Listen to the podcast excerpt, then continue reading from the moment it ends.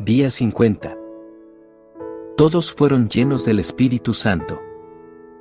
Hechos 2.4. Las ricas bendiciones del día de Pentecostés y las consecuencias finales de la sagrada plenitud del Espíritu Santo en el alma de los cristianos es imposible de exagerar.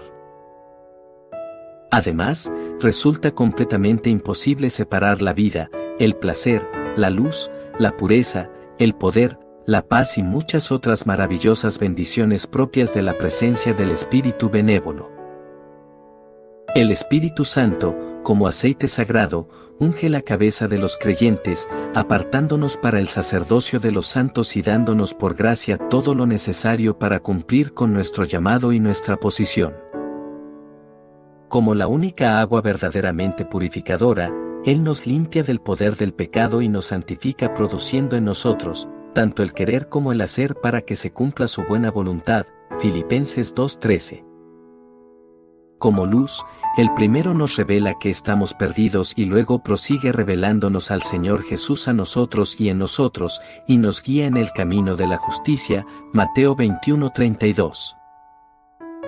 Por tanto, iluminados por sus rayos puros y celestiales, quienes antes éramos oscuridad ahora somos luz en el Señor. Efesios 5:8 como fuego, Él no solo purifica y elimina la escoria de nosotros, sino que hace que se encienda nuestra naturaleza consagrada. Él es la llama del altar del sacrificio donde podemos ofrecer todo nuestro ser como sacrificio vivo agradable a Dios, Romanos 12.1. Como rocío del cielo, Él elimina nuestra aridez y fertiliza nuestra vida. Oh, que en esta mañana Él caiga de esta manera en nosotros, porque ese rocío temprano sería un bendito comienzo para nuestro día. Como paloma, el Espíritu Santo, con sus alas de amor pacífico, cubre a su iglesia y a las almas de los creyentes, y como consolador, dispersa las preocupaciones y las dudas que alteran la paz de su amado pueblo.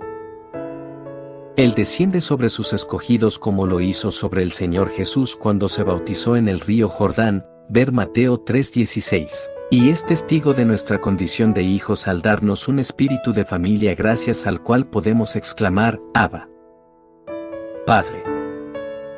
Gálatas 4:6 Como el viento, Él trae, hálito de vida, Génesis 2:7, a las personas y sopla por donde Él quiere, Juan 3:8, produciendo milagros transformadores por los que su creación espiritual obtiene la vida y el sostén.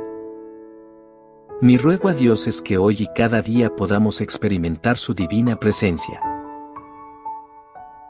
Otra consecuencia y maravilloso beneficio de tener el Espíritu Santo es la certeza, y en esto sabemos que Él, Jesús, permanece en nosotros, por el Espíritu que nos ha dado, primera de Juan 3:24.